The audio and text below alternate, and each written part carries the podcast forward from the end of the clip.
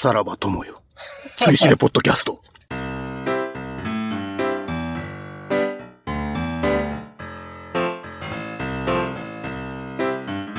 追試ねポッドキャスト38回表をお送りします。お相手は私、追試ねの主催テープと、えーアルクローが北京パー改め、本日はゴジンパーでよろしくお願いします。よ 今月もどうぞよろしくお願いいたしろします。くお願いいたします。追試ねとは2009年11月にスタートした劇場公開新作映画応援 SNS イベントでございます。毎月こちらで決めたお題映画を吹っ切り日以降最初の土日までに見ていただき、ネタバレなしの感想をハッシュタグ TWCN をつけてポストしていただくだけでご参加完了となっております。ネタバレなしであれば賛否は一切問いません。レディースデーなどの割引をご利用予定で土日には見ないという方も後日参加もちろん OK でございますので皆様のご参加をお待ちしております。現在の日時は2019年6月9日の15時34分ですね。えー、追試ねボリューム115お題映画ゴジラキングオブモンスターズ鑑賞直前の体でネタバレなしで今喋っている38回表を収録しております。この表の回収録後鑑賞直後の体でネタバレありで38回裏を収録いたします。ということで、今回はゴジンパーさんに来ていただきまして、ありがとうございます。はい、よろしくお願いしますよろしくお願いします。なんかね、あの、表の回では、い一応ネタバレなしで、鑑賞直前の体で喋るって言ってるんで、はい。最初の一言が何言ってるかよくわからないという、あの、体でお送りしたいと思いますけども。はいすいません いえいえ。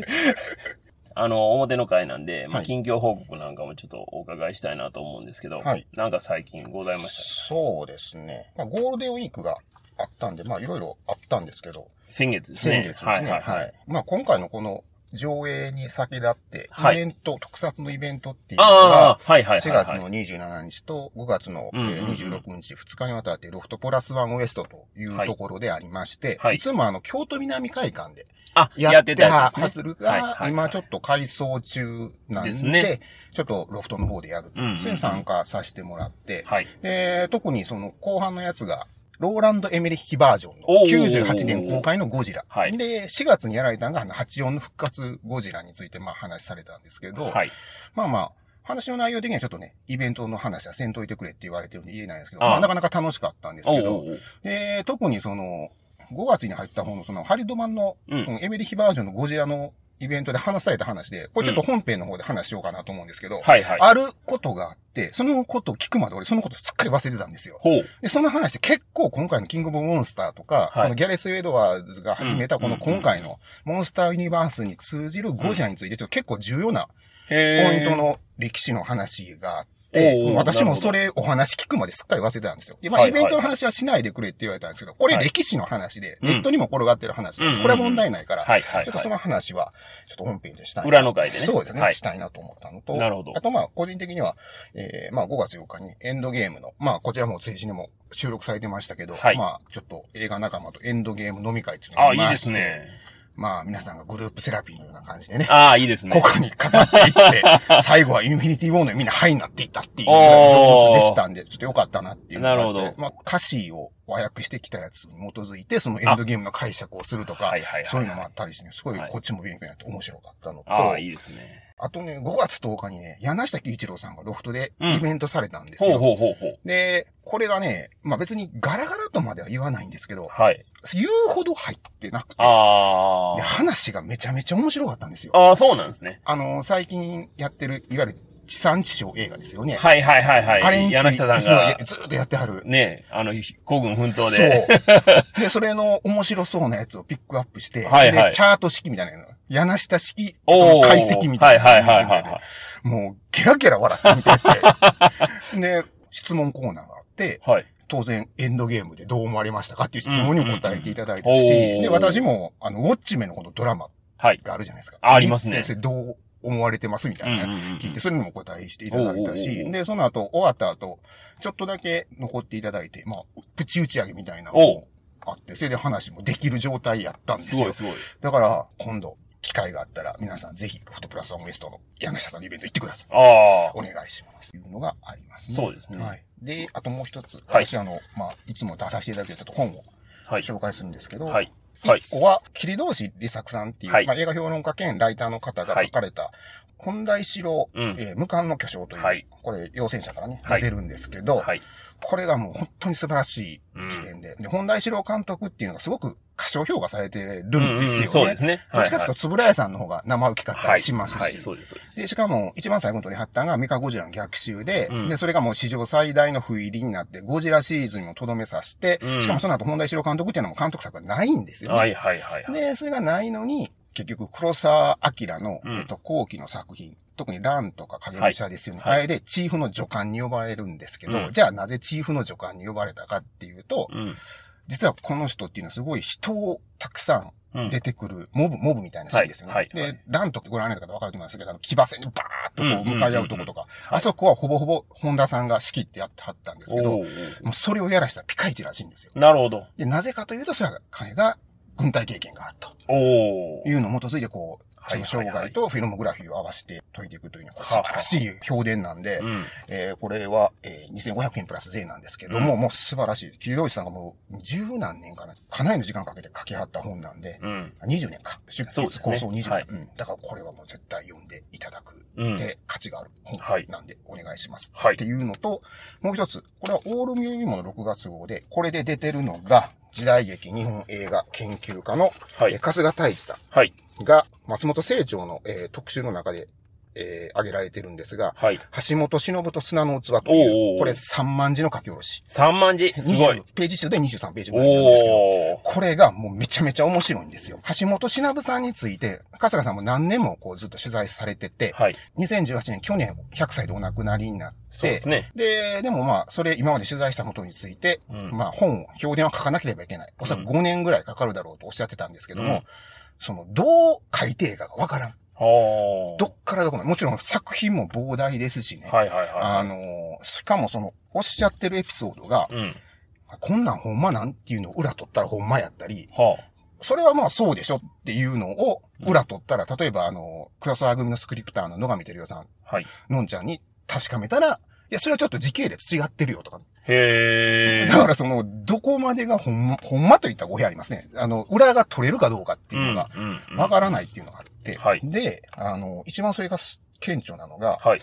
この橋本忍さんがね、自身で書かれた本があるんですよ。はい。えっと、複眼の視点はい。っていうのがあるんですけども、うんこれで、七人の侍の、うんえっ、と、脚本を書くときのあるんですけども、まあ、ご存知の方はご存知なんで、ちょっと、はい重複したら申し訳ないんですけどね。はい七人の侍ってもともと武士の一日を描くっていう企画があったんですよね。うんで、その中で、昼飯を食べるときに事件が起きるとはい。いうことにして、脚本を進めていったら、うんほんならなんか調べていくとどうやら昼飯を食べてなかったらしいんですよ。結構後の時代になって昼飯っていうのを食べるようになった。はー、なるほど。で、それを調べていくと、どうも昼飯を食ったという記録が取れんから、うんもうこの企画はダメよってなったらしいんですよ、ね。はいはいはいで、なったら、ほんならその後どうすると。しかも黒沢明がおらんうちにそれを決めちゃったらしいんですよ。うん。そしたら、当時のプロデューサーの元木宗次郎さん、どん底かなぐらいまでは確かプロデューサーで、その後田中智之さんに変わるんですけども、はいこの人が来て、うんあることを言ったことによって話が進むんですけど、うんここの証言がね、もうドラマみたいなんですよ。ほうこれちょっと、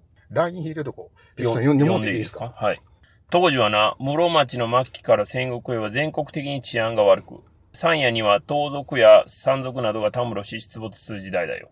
だから、どこかの村へ入り一晩寝ずに襲ってくるかもしれぬ野党の番さえすりゃ、どこの村でも百姓が腹いっぱいに飯を食わし、出立するときには乾パンをくれる。私は思わずドキッとし、元木正次郎に聞き返した。百姓が侍を雇うそうだよ。私は瞬間に黒沢さんを見た。黒沢さんも強い衝撃で私を見ている。二人は顔を見合わし、無意識に強くうなずき合っていた。できたな。黒沢さんが低くずしりという。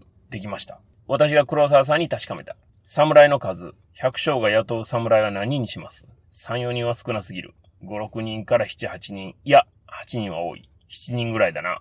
じゃあ侍は七人ですね。そう、七人の侍だ。こんなんやられたらドラマかみたいな。ですよね。ですよ。でもこれもなんか半分ほんまっぽいんですよね。こへー。れいうのがあるんで、それをいちいち裏を取らなければいけないから、すごい難航してるっておっしゃってたんですけども、うん去年の12月8日にシネヌーボで、あの、橋本忍映画祭があった時にはい来られたんですよ。ありますで、その橋本忍に関してのうん。映画とはちょっと関係ないところの話うん。をされたんですね。はい。で、それがもう、すっごい意外な話なんですけどほもう、。橋本プロって今でもあるんですけど、はいその橋本プロっていうのは橋本忍さんが住んでる家うん。にあるんですね。うんで住んでる家が都内の一等地の一軒家なんですよ。ほう。でも、クローサープロにしても、うん三船プロにしても、カツプロにしてもそうなんですけど、今残ってても、うん。どっかのマンションの一室まあそうなりすますよね。うん。じゃあこの差は何なんだっていう話がこれまたとんでもない話が明かされるんですけどほもう、ほうほう。で、そういう話をされたら結構お客さんが笑ってはったんですよ。聞いて。はい。春日さんの話が終わった後に、うん春日さんが最後に言ったのはちょっと取材して評伝書くつもりなんですけども、はい今日この話した話で皆さんの反応を見たおかげで、うんちょっとうっすら見えた気がしますとおっしゃったんですよ。で、その後まあ、特賞が終わった後にちょっとだけサインしてもらえる機会があったんで、お話ししてたら、その春日さん今日の話面白かったですかって私に聞きあったんで、はいめちゃめちゃ面白かったです言ったから言って、で、うん今日の話を元に5年間待ちますって言ったんですよ。うんうんうんうん。ほんなら、春先に、あの、もう、春日さんがロフトプラスワンのイベント来られて、はい。このオール読み物にうん序章となるものを3万字書き下ろしますっておっしゃっおてー書いたのがこれなんですけども、もうこれ本当にね、面白くて。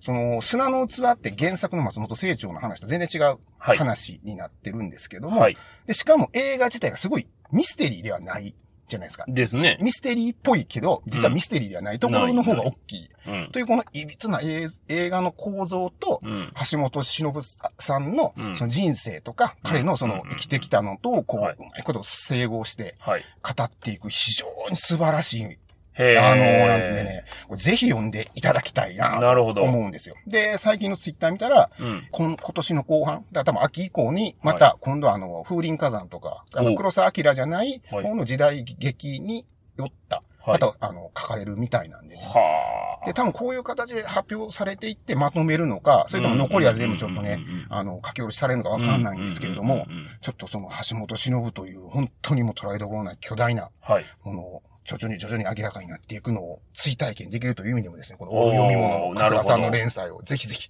読んでください。はいということでお願いします。はいなかなかすいません。あ、いや、大丈夫です。あの、オール読むものは用意くらいでございますかね？こ。れは、えっと、1000円、ジャストですね。1000円。税込み1000円ですね。そうですねはい。まあ、月刊誌なんで、そうですねえっ、と、まあ、これ聞いた頃には、あの、バックナンバーで注文したら手に入る可能性が高いと思いそうです。はい。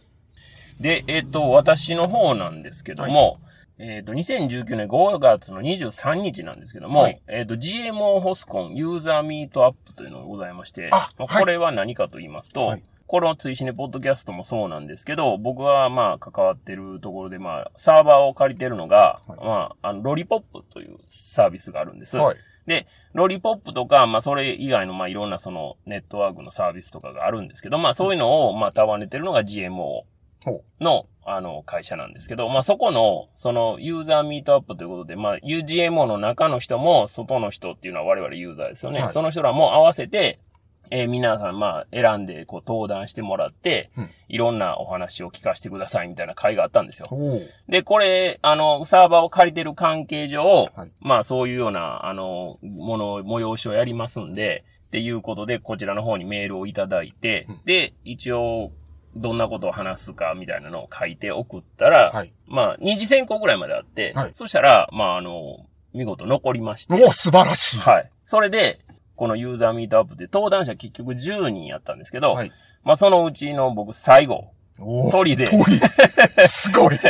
あのーやることになりまして、はい。実際、まあどんなことを話されてたかっていうのは、まあはい。このタイムスケジュールを見見てもらったらわかるんですけど、はい。もちろん技術的なことを話する人もい。らっしゃれば、はい。まあ僕みたいに、まあ僕はあの、ロリポップでポッドキャストっていうタイトルで、あ最後に話したんですけど、僕みたいにまあ全然そういう技術的なことはあんまり話せずに、その、実際にやってることとか、まあなんでそんなことやってんねんみたいな話をしたりとかするような人もいたりとかまあいろいろなやったんですけど、はい登壇者だけじゃなくて一般のお客さんもいらっしゃって、はいまあ80人定員で75人ですか？すごい。来られてて、それがまあ GMO のその渋谷のセルリアンタワーっていうビルがあるんですよ。そのビルが一棟丸ごと GMO なんですね。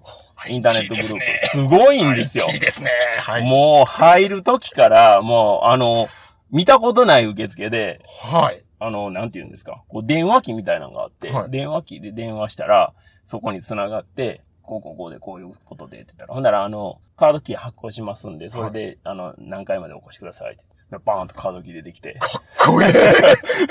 で、カードキーでバーって入っていったら、ずーっと受付があって、まあ受付はそんなに普通の会社と大差ないんですけど、はいその受付をしている間も、その自分の名前とかはい書くのが、はいもちろんタブレットですわ。で、タブレットで書いて、はい。で、あの、タブレットが今度はあの、カメラになって、で、そこにあの、顔を合わせてくださいって言って顔を合わせたら、はい。もうその場で入館証みたいな、か写真付きの入館証みたいなのがシールで発行されて、それを胸に貼っといてくださいって言われて、は貼って、入って、っていう、まあまあ、ほんまに、まあ日本でも、まあ、結構な最先端の、あの、システムを多分使われてるやろな、というようなところで、話をしていきまして、すごいですね。そこで話するのがね、映画のポッドキャストの話っていうね、なんじゃそりゃっていう話なんですけど、まあまあそんなんがありまして、はい。初めてね、その場で知ってくださった方も、まあたくさんいらっしゃるし、はい実際にまあ話したからって言ってね、まあ何人の人が、このポッドキャストを聞くまでに至ってるかっていうのはわからないんですけど、はいまあとはいえ、ゼロではないだろうと思いつつ、はい。ちょっとね、あの大変皆さんお世話になりましたんで、あの、GMO のグループの方々、ロリポップの関係者の方々、それから、まあ、来ていただいたお客様ですね。はい皆さんに対して、まず、ここでね、お礼を申し上げたいと思います。ありがとうございます。えーっと、それからですね、最近、はい。はい。全然話変わりますけど、はい高齢者の運転って問題になってるじゃないですか。あ、はい。社会問題になってますよね。で、それって、オートマの車で、はい。アクセルとブレーキを踏み間違えてっていうことが非常に多いんですね。はい北京パさん免許は？以上持ってます。持ってあります、はいミッションで取られました？一応ミッションで取取られましたよね。で、僕もそうなんですけど、ミッションで取って、そうすると、ミッション車っていうのは、まあこれ、オートマしか持ってない人には説明しにくいんですけど、はいクラッチっていうのがあるんですね。はい。アクセル、ブレーキ、クラッチっていうのがあって、クラッチを踏むために左足っていうのは使うわけですよ。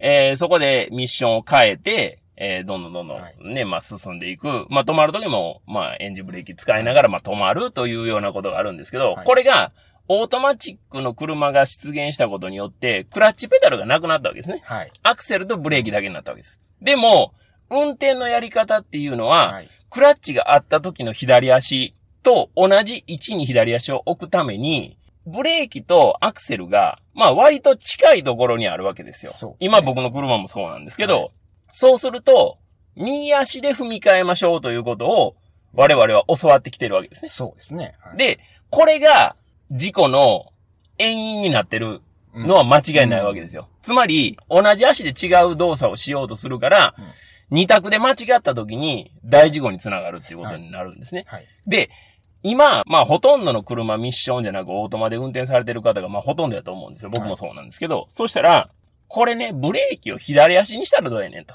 うん、うん、うん。こういう今話が、はい。あの、出てきてて、うん実際に高齢者の方で、はいまだ車を乗られてる方であれば、そういうニュースを耳にして、うん。目にして、はい。これはいかんということで、足をやっぱり変えるから問題があるんやから、左足ブレーキを使うことで、これを防げるんじゃないかということで、左足ブレーキにこう取り組んでる方が今いらっしゃるとはいいう話を耳にしまして、僕も。で、僕も今、もう高齢者といえば高齢者ですから、左足ブレーキにちょっと変えていこうとはいいうことで、今一生懸命練習をしてます。はい。クラッチ踏む時っていうのは、はい完全にエンジンの駆動の、そのギアをビッて離さないといけないわけですから、ぐっと踏み込むんですね。はいだから、左足っていうのは、ぐっと踏み込むことには慣れてるんですけど、はい。じわーっと踏み込むことには実はあんま慣れてないんですよ。じわーっと離すことには慣れてるんですけど、はいはい。じわーっと踏み込むことには慣れてない。だから、ここがちょっと、あの、危険といえば危険なんですけど、でも、今のこの時代の流れで言えば、はい。間違いなく、右足、アクセル、左足ブレーキの車って多分今後出てくるであろうし、おそらくアクセルとブレーキの位置もはい。もうちょっと離した状態の車っていうのが出てくるだろうなと思うんですね。はい。もちろんあの、急発進、急ブレーキをそのコンピューターで制御するっていうようなことも今取り組みはあると思うんですけど、はい。それ以前に何より、そのブレーキとアクセルをあの、右足左足で変えようっていう動きが出てきても全然おかしくないと思ってて、はい。で、僕はまあ、それを見越してということではないんですけど、ちょっとね、いつ自分がそういう立場にならんとも限らないんで、はいこれはもう、あの、そっちにちょっとシフトしていこうということで、今一生懸命練習をしてるところなんですよ。映画と全然関係ないような話だと思うんですけど、まあ、これはあの、裏の回で、はい。まあ、その話がどう繋がるのか、みたいなところでね、ちょっと楽しみにしていただけたらなとはい。思うんですよ。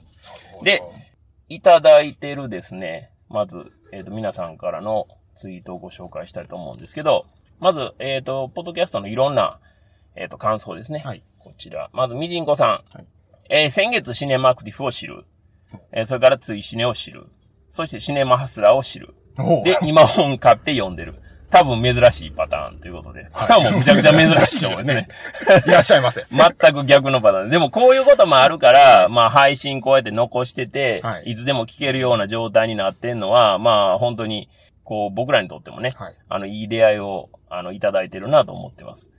それから同じくみじんこさんなんですけど、えー、滝さんの映画と関係ない話が面白すぎる。私も会社で会議と全然関係ない話していいですかってやってみようっていうことで、クビにならない程度にチャレンジしてください。それから、えー、追試ね表の回を聞いてからメッセージ再鑑賞。多分ね、メッセージは、あーリーグでやったと思うんで、表裏じゃなかったと思うんですけど、はいえーヨハン・ヨハンソンツイート、まだ若かったんですね。この映画の音楽もいいけど、途中毎回眠気に襲われてしまうと。まあメッセージね、静かな映画なんで、まあね。はい。まあ眠気に襲われてしまうのはまあいかんともしがたいところでもあるんですけど、さっきの言ってた、はいえっ、と GMO ホスコンユーザーミートアップに、はい僕の担当でついてくれてたはいロリポップのあの社員の方が、はいまあこういうことやってますっていうのを送った時に、うんそのあんまり映画見られない女性、若い女性なんですけど、あんまり映画見ないんですけど、メッセージを見て、むちゃくちゃ好きやったと。だからメッセージが取り上げられててすごい嬉しかったみたいな話をされて。素晴らしい。いやー、こういうとこでも繋がんねやなー、みたいなね、ところあって。でも、あんまり映画見はらへんのに、メッセージを選んでるっていうところが、あ、すごいなーと思って、まあびっくりしたんですけど。それから、えっ、と、佐藤アットマーク下水道の巨大城には実在したさん。追試ねのアリー会裏。リスナー感想にあった無名歌手を起用して映画のようなフックアップ感演出が欲しかったという感想を聞いて自分は無意識でガガ様の羊とアリーという役を重ねて見ていたことに気づくと。うん。まあまあ確かにそうなんですよね。ガガさんのまあそのキャラクター自身がまあそこに当てはめられてるっていうところもあるんで。うんもし今作を見てよかったという人でアカデミー賞の二人のパフォーマンスを見ていない人はぜひチェックしてほしいです。僕はそれで映画が完結した。オチを受け止められなかった人にも救済になるかもしれないということで。まあ確かに、ボーナストラック的な意味合いは強いパフォーマンスでしたからね。今回のアカデミー確か司会がね、いそうなんですよ。はらへんかいない状態でん。で、はいやってて、やっぱあれを見せられるともう圧巻でしたけどね。ですよね。うん。まあ素晴らしかったですね。まあアカデミーのね、パフォーマンス、こう、満を持して皆さんやられるんで、はいまあ当然クオリティの高いものが見られるんで、そういう意味でもね、あの授賞式あまりご覧にならない方いらっしゃったら、ぜひ見ていただけたらという、あの、なんていうんですかね。エンターテインメントのはい、もうすべてが、こう集約されてるようなはい授賞式なんで、本当に素晴らしいと思いますんで、ぜひと。それから、キングアットケイスケさん。はいえ、ポッドキャストを聞いてたまらず購入。聞くの遅くてすいません。ということで、これ、詩人層の殺人の本を写真付きで ツイートしていただいてまして、多分、あの、メガネガティブさんに来ていただいた時に、まあ、そのあたりの話をしてたんで、はいまあ、それを聞いてということだったと思います。それから、ペインさん。はいえ、ツイシネポッドキャストめちゃくちゃ面白いです。検察側の罪人を見てモヤモヤが残った方必聴ということで、我々のね、定すいません談形式の、え、あの、文をリツイートしていただいてました。ありがとうございます。それからタウルさん。はいえ、こういうお題もたまにはいいし、見てなくても面白い表裏だと思う。私は見てしまったのです。笑いということで、これサイバーミッションの配信ツイートを引用していただあいて。りがとうございます。まあタウルさんはね、ここで見るだけじゃなくてね、北京バーさんを起こすという大仕事もありましたんではい。本当にお世話になりました。あの時はそれから、えっ、と、先ほどちょっと話してました、メガネガティブ AKANBS さん。はいえー、追試のサイバーミッション会めっちゃおもろいな。見た当時の苦行が蘇るわ、笑いと。私はそれを3回見ましたけど。そうですよね。もう大変さが3倍ということですけど。それから兄さん。はいえー映画本編よりもそれを語る番組の方が100倍面白いというなかなか稀有な例、過去笑いということで、これペギンバーさんの告知ツイートを引用リツイートして、あはい。本当にありがとうございます。はい、ありがとうございます。そう、さっきあの、えっ、と、北京馬さんに紹介していただいたはい、本田一郎無冠の巨匠。はいこれ、兄さんも激推しの一冊でございまして、まあ、シネマグデフの方でも何回もこの本については触れていただいてまして、まあそういう意味でもね、ぜひお読みいただきたいなと。それから、ソニーさん。はいえー見たことをすっかり忘れてた映画だったのに、めちゃ面白い時間にリサイクルされた、ありがとう、追試ね。ということで、これも裁判ミッションのね、配信ツイートを引用していただいて。同志ですね。はい、同志です。はい、皆さん本当にありがとうございます。回としては、まあ、大変あの、僕ら的にははい非常にあの、面白く、あの、収録もできましたし、はい配信もできたかなと思ってるんですけど、やっぱり見てる人が少ないんですかね。いまいちあの、聞いてる方の数が少ないようなんで、まあ、ぜひちょっと聞いていただきたいなというところでございます。それから、えっ、と、アベンジャーズエンドゲームの配信後にいただいたアベンジャーズのツイートをですね、はいご紹介したいと思います。えっ、と、スタイルリブートさん。はい。えーやっとアベンジャーズエンドゲームについて、はい4月26日初日、都内いずこもソールドアウトの中、T 上品川で夕方吹き替え版のみの回に滑り込み。あ MCU の吹き替え版は見てこなかったが、メインが中村雄一、三宅健太、藤原啓治なら悪かろうはずもない。むしろスムーズに作品世界に入れた。くだくだしい前置きや終端場を省いて、スタークがあっさり彼女に救出される出だしから会長。うん前編を通してバーバランスが桁違いな彼女の扱いが実にスマートで的確。うんその後、いきなりカタルシスを伴わない山場が来て、それから一気に時間を飛ばす構成も悪くない。以降タイムラインをめぐる攻防になるわけだが、いちいち例えに出てくるタイムトラベル映画のタイトルが嬉しい。かつ、えーバックトゥザフューチャーが散々コケにされるが、そちらと今作の音楽担当、アラン・シルベストリの胸中やいかに笑い。まあ、時間泥棒や第三次以降の世界の成り立ちに関してはいろいろ突っ込みもあるけど。とにかくファンムービーとしては上出来。クライマックスのアッセンブルは最高に上がる。はい。何気に女性キャラたちを立たせる演出もうまい。うん。もちろん尺は長すぎ。サノスとの決着も趣向が足りない。ただ、アベンジャーズを彼から始めた意味が分かった時涙がとうんいうふうに、えっ、と、4つに分けてツイートをいただいておりました。さすがですね。ね。同じくアベンジャーズについてはペルンエンドゲームさんあ。、出ました。えー、昨日初めて吹き替え版見たけど、やっぱり字幕版とところどころ違って面白かった。ただ、ホークアイの〇〇〇が滑らかになってて、そこは字幕版の方が良かったかも笑い。あーなるほど。まあまあ、セリフっていうことだと思うんですけど、あの、どっちがいいかは、ちょっと微妙なところではあると思うんですが、それからですね、えっ、と、ツイシネオンザラインウェブストアも閉めてしまったんですけど、はいツイシネサコッシュについて、丸井さん、はい。えー今日は駅伝の応援のお供にサコッシュ。めっちゃ入って便利です。駅伝応援しに行ったんですね。まあ、あの、ツイシネサコッシュも、あの、ストアは閉めちゃったんですけど、はい僕に売ってもらえれば、まだ山ほど在庫ありますんで、欲しい方ぜひということでございます。今日のお題に関係ないところはそんなところなんですけど、じゃあ、えっ、と、ゴジラキングオブモンスターズの鑑賞前の我々の、えっ、と、気持ちなんかをちょっと話していきたいと思うんですけど、はい。いかがですか？いや、もう、とにかく、1回目のうん。2014年ですかね、うんギャレス・エドワーズ版のゴジラを見て、うん。もう、日本ではまあ、ゴジラは撮られへんなって思ったんですよ、ね。ああ、なるほど、なるほど。ううんん。その後、その、でも、モンスターユニバースか。うん。の形態のゴジラがどうなっていくんだろうって思ってたんですけども、うん。一作目も結局のところ、私たちが今まで見てきたゴジラ、日本のゴジラですよね。はい。で、復活するときって、うん。一作目を踏襲して、そうですね。54 54年の一番最初のゴジラがあった世界で続いていくんですよね。まあそれはもちろん昭和もそうですし、うん平成のバーサスシリーズもうん結局、いわゆるシリーズで2作目のゴジラの逆襲以降の世界がなかった世界という設定でうんなっていきますし、で、ミレニアムゴジラに至っては毎回毎回その世界観が違うんですよね。はいはいはい。あの、全部一作目のゴジラの後にそのミレニアムゴジラのシリーズがは全部直後の作品として入っあていく。、なるほど、なるほど。で、まあ、唯一例外がうん、桐生二部作っていうメカゴジラと東京 SOS の、あの二部作だけが一応世界観が繋がってるはいんですけども、それ以外も全部バラバラになってる。はい。けど、すべてでも一作目のゴジラを踏襲していってるうんのをうん我々は見てきて、はい。それが、えー、唯一うん。しなかったのはシンゴジラそうですね。うん。で、あれはもうあれしかできなかっただろうと思うんですよね。ですね。はいはいはい。あれがうまいこと言ったんですけども、うんもうあれが多分唯一の例外。あーうんもうなるほど。多分もう取れないし。なるほど。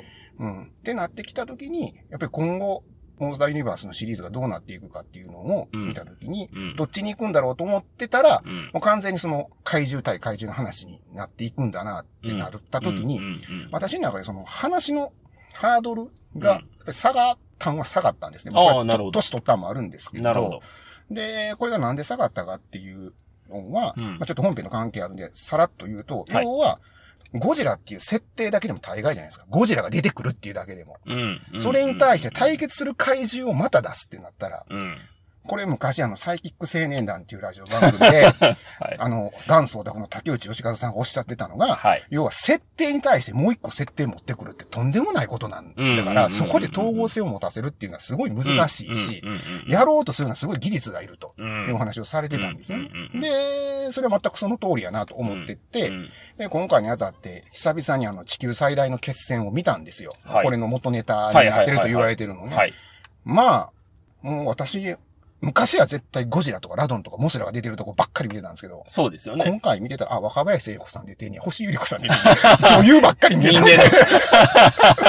そっちばっかり見とって別にゴジラが何しようが、モスラが何しようが、ああ、やってはりますな、みたいな感じでね温度差になってたんですけど、まあ、それはもうやっぱり技術の進歩がすごいんでね、うん。もう今となってはもう過去の記録映像を見てるみたいなはい。感覚で見てたんですけれどはいも、それが今回のものになっていくってなったらもう完全にもう対決していって怪獣と怪獣になった時に、もう物語をすごい現実世界から繋げていって説得力を持たせるっていうのはまあ無理やろうなと。あの、うん MCU を見てもらったらおわかると思うんですけど、い。あれ最初アイアンマンって、アイアンマンに説得力を持たすためにそのテロリストから脱出するっていうところを持ってきて、うん。現実世界とこう繋げていって、徐々に徐々にこのアメコミっぽいものを取り入れていったじゃないですか。そうですね。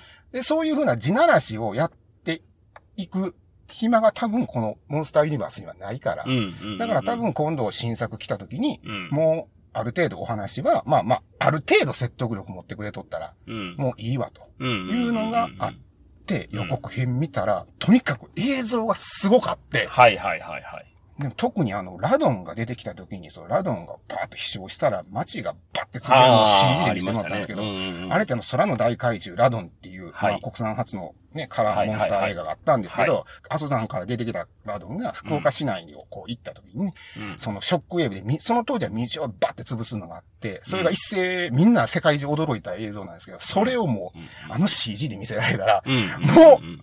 う日本では無理って。ああ。思ったんですよ。なるほどね。だからもう、それ、しかもこれ世界をうん絶対市場にしてるんでね。うまあ絶対ある一定のクオリティはやってくれるから、うんまああんまりこう、ゴリゴリ言うのはやめようと。うんそうなんですよ。で、もう一つ、その、あるのはちょっと本編で語りたいんですけど、はい日本の国産の特撮映画で実はそれをやり遂げたものがあったんですよね。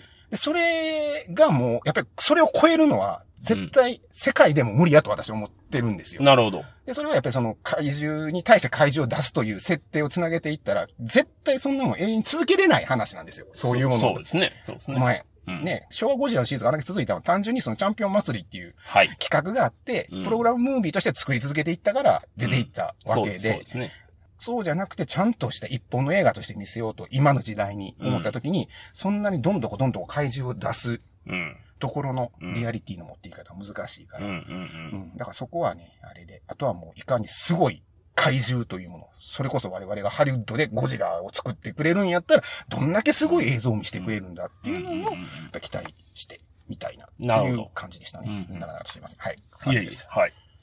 とね、僕は、追試ね、ポッドキャストで言うと、はいモンスターバースは、えっ、と、キングコングドクロ島の巨神で、え実は撮ってるんです。はいで、その時も、えっ、と、話をしてるんですけど、はまず、えっ、と、キングコングドクロ島の巨神を見た後に話してる話から言うと、はい。その目ですよね。うんえっ、と、モンスターの目が、はい。こいつ話が通じんのか通じひんのかっていうような。話をしてて、で、シンゴジラの目で話通じないうんはい目じゃないですか。はいで、キングコングは話通じる目うん。やったっていう話を当時、ポッドキャストでお話ししてるんです。で、そこが僕は、その、どうなんかみたいな、そこのバランス。うん話通じるんかな通じひんのかなわからへんぐらいのバランスでやってもらった方が良かったんじゃないのかな、みたいな話をその時もしてるんですけど、はそこがどうなってんのかなっていうところがまず一つ。なるほど。というのは、そのゴジラが他の怪獣と戦うっていうのは、これはもうあの干渉前でもわかる話じゃないですか。そうなると、モンスター同士が戦う上において、はい対人間っていうのはどういう扱いになってるのかっていうところも含めて、はい目ってやっぱり結構キーになるのちゃうんかなっていうのを、まあ鑑賞前にはやっぱ思ってます。はい。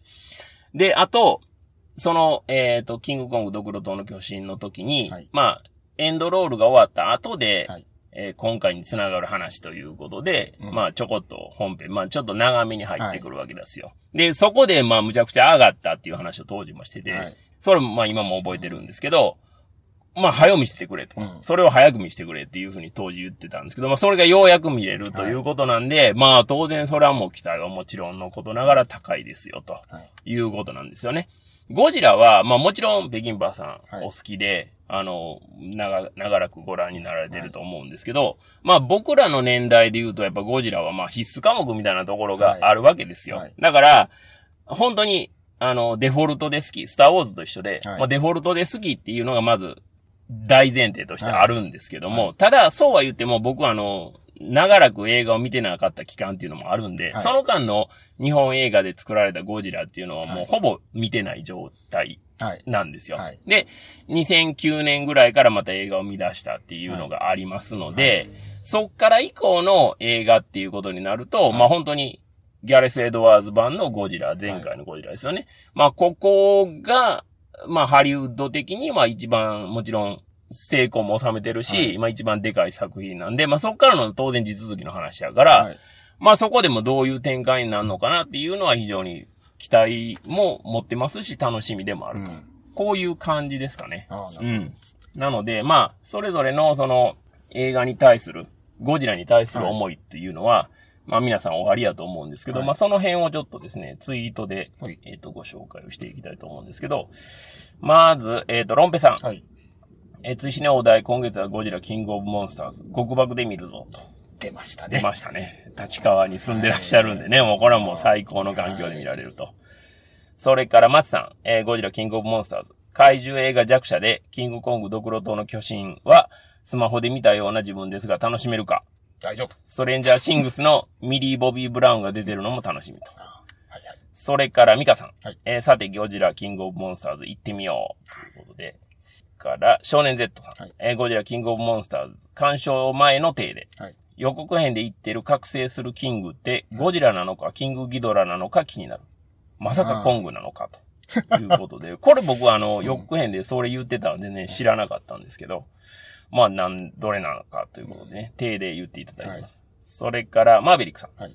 えーゴジラキングオブモンスターズ2字幕版。はい東宝シネマズララポート横浜にて鑑賞開始と。はい。それから、メガネガティブ AKANBS さん。えー KOK、これ気持ち悪いおっさんの回ですね。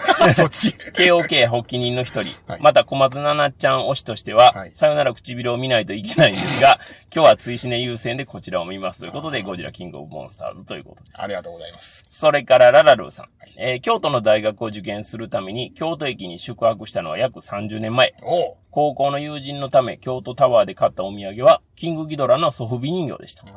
友人は特に怪獣ファンでも映画ファンでもなかったのに、はい自分が欲しかったから友人も。おバカな僕は未だにゴジラが大好きです。はい。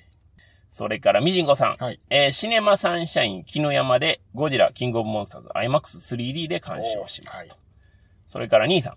今、頭の中では、伊福部明のテーマ曲が鳴り止まない。四大怪獣が好きすぎて見るのが怖い。ワクワクとドキドキで胸が張り裂けそう。泣き。でも昔の好きはどうしても振り払えないあ。。はい。さあ、このハードルを超えられるもんなら超えてみろと。おいうふうにー非常に挑戦的な強いですね。鑑賞前のツイートをいただいておりました。では、ちょっとだけいいですか、あ、いいです。あのー、ペプさんがさっき、ゴジラについて我々の年代は、うんまあデフォルトで好きってあったんですけど、どっちかっていうと、ごちそうみたいな感じに私は記憶してるんですよ。ああ、なるほど、なるほど。あの、ガメラのね、昭和ガメラって、なぜか知らないですけど、夏休みと春休み絶対テレビで放映してたんですよ。ああ、やってましたでね。ゴジラってなかなか見えなかったんですよ。ああ、改そうか。改編の時に。ポコッポコってやってくれてうんうんうんてうん、で、私が高校ぐらいになった時に、あの、読売テレビでシネマ大好きっていうプログラムがあって、はい。で、そこで、その、84の復活ゴジラとか、うん。その、ゴンドゴジラ対ビオランテの90年代に向けて過去作を一挙放映するとかいうのがあったんですよね。で、そのあたりとちょうどレンタルビデオが流行ってきたんがなって、ようやくその昭和ゴジラがコンプリートできたみたあいな。感じになってるんですよね。だから、それだけでも、だから、ゴジラ映画っていうだけでもごちそうという。あ、そうか、はいそうか。なるほどね。だから、そういうのも私らの世代であるかな、みたいな。なるほど思いました。はい。うん。まあ、シネマ大好き、本当いいプログラムだったんでね。ですよ、あれ。ね最高ですよね。かなり長期間シーズン続いてたんで、はいまたああいうのは深夜でもね、いいんなんでぜひちょっとやってほしいなっていうのはあるんですけど、まあお金がかかるのかなっていうね、ところがもう今ほんとテレビ局お金がないっていう話しかしないんで、ちょっと残念なんですけど、まあ本当いいプログラムでしたね、本当ね。うん。えっ、と、鑑賞前のはい。とこは一応そんなところでございまして、38回の表はこの辺で一応お開きにしておきたいと思います。はい。この後、引き続き、えっ、と、鑑賞直後の体で38回の裏やりますんで、は、はいい引き続きどうぞよろしくお願いお願いいたします。